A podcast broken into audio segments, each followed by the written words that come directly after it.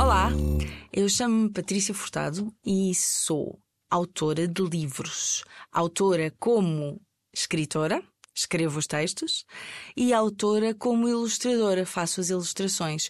E são duas maneiras diferentes de fazer a mesma coisa que é contar histórias. Um, e é o que eu gosto mais de fazer um, é contar histórias. Tenho um filho, chama-se Arthur e tem 4 anos e gosta muito de ouvir histórias. E, portanto, ele acaba por ser o primeiro ouvinte das histórias que eu vou inventando. Hoje trouxe-te um livro que acabou de sair, que foi escrito e ilustrado por mim. Uh, o livro chama-se À Espera do Natal, é da Nuvem de Letras e são 25 histórias para contar os dias até ao Natal. Como um daqueles calendários em que abrimos uma portinhola todos os dias e tiramos um chocolate, só que desta vez o chocolate é uma história. Eu comecei a escrever este livro uh, no Natal de 2020, portanto já foi há dois anos exatamente porque faltavam ainda muitos dias para o Natal e eu quis começar por fazer um desenho por dia. E então, ao contrário de muitas vezes que os livros são ilustrados depois de serem escritos, este livro começou com um desenho.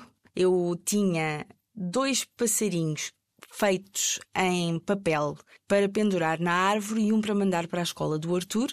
Uh, e resolvi fazer uma ilustração desses dois uh, ornamentos que tinham sido feitos por nós. E depois de fazer a ilustração, resolvi inventar uma história. E no dia seguinte eu pensei: bom, vou continuar. Inventei outro ornamento e inventei outra história para ele. Portanto, o livro foi todo escrito ao mesmo tempo que estava a ser ilustrado e comecei pelas ilustrações. Muitos dos personagens que estão neste livro são inventados e não existem na minha árvore. Mas uma grande parte deles existe. Eu olhava para eles e pensava qual seria a história deste ornamento. Uh, escrevi histórias para as bolas, uh, escrevi histórias para as canas doces, daquelas canas às risquinhas que se penduram que, que eu tenho na minha árvore. Escrevi histórias para alguns bonecos que lá estavam, por exemplo, duas renas de feltro que foram feitos pela minha mãe para oferecer ao Arthur por pedido dele, e dois passarinhos que alguém me ofereceu quando eu fiz 40 anos, muito antigos, comprados na Feira da Ladra, acho eu. Um, tenho três ursos polares lá na árvore que eu achei que podiam formar um triângulo amoroso. Até fiz uma história para a mãe de todos lá naquela árvore, a Maria da Luz. E o que é que é a Maria da Luz? São as luzes, é a corda com as luzes.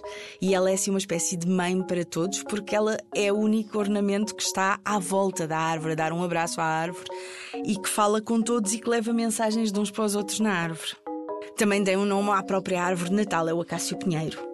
Eu gosto muito de dar nomes aos personagens e então fui escrevendo e fui inventando uh, os nomes dos personagens e chegou a uma certa altura que já tinha umas quantas histórias uh, que fui publicando no Instagram e começaram a mandar-me fotografias de ornamentos. E há aqui assim alguns ornamentos, por exemplo, há aqui uma raposa do Ártico, uh, que foi uma amiga de Londres que me mandou uma fotografia dela e eu inventei uma história para ela.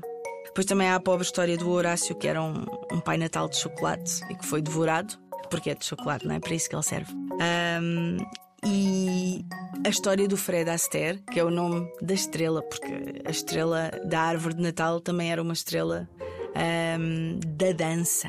Porquê? Porque era um bocadinho pesada demais para a árvore de Natal e estava sempre a abanar, estava sempre a dançar. Um, e então, este livro assim tem uma história para se ler todos os dias a contar até o Natal e acaba justamente no dia de Natal a contar como é que foi o dia deles, como é que, como é que tudo se passou uh, nesse último dia que todos esperamos. Estou a ouvir passos, declarou Joca. Aposto que vai ser hoje. Ora, já estás a dizer isso há um mês, reclamou a Emília. Fechados o ano todo naquela caixa apertada, era natural que, à medida que o ano avançava, os ornamentos ficassem cada vez mais impacientes. Emanuel, chega-te para lá! gritou a flor. Tens a tua pandeireta enfiada nas minhas costelas. Fala em baixo, pediu Salvador em surdina. A caixa está a mexer. Todos sentiram um forte abanão estavam a ser levados do topo do guarda-fatos para a sala. Ouviram-se os gritinhos de excitação do miúdo de dois anos que ali vivia.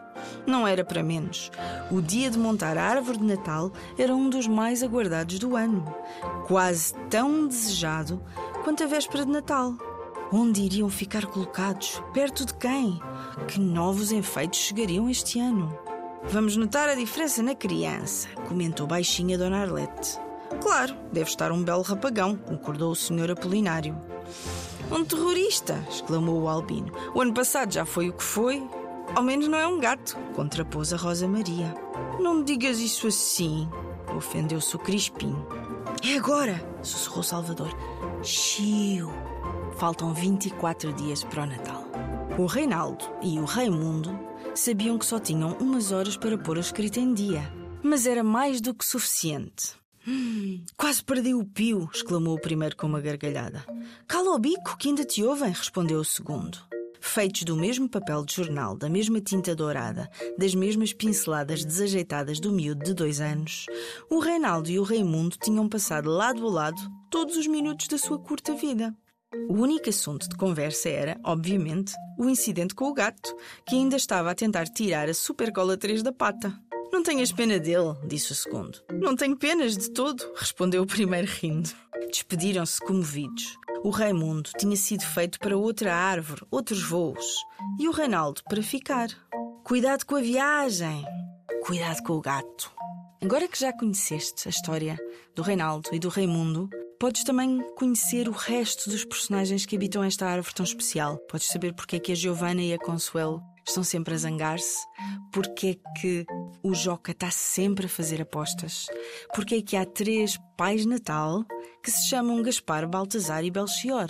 E o que é que fizeram todos juntos quando chegaram à noite de Natal? Eu e o Arthur e todos os ornamentos desta árvore de Natal desejamos um bom mês de dezembro cheio de histórias e esperamos que te tenhas divertido.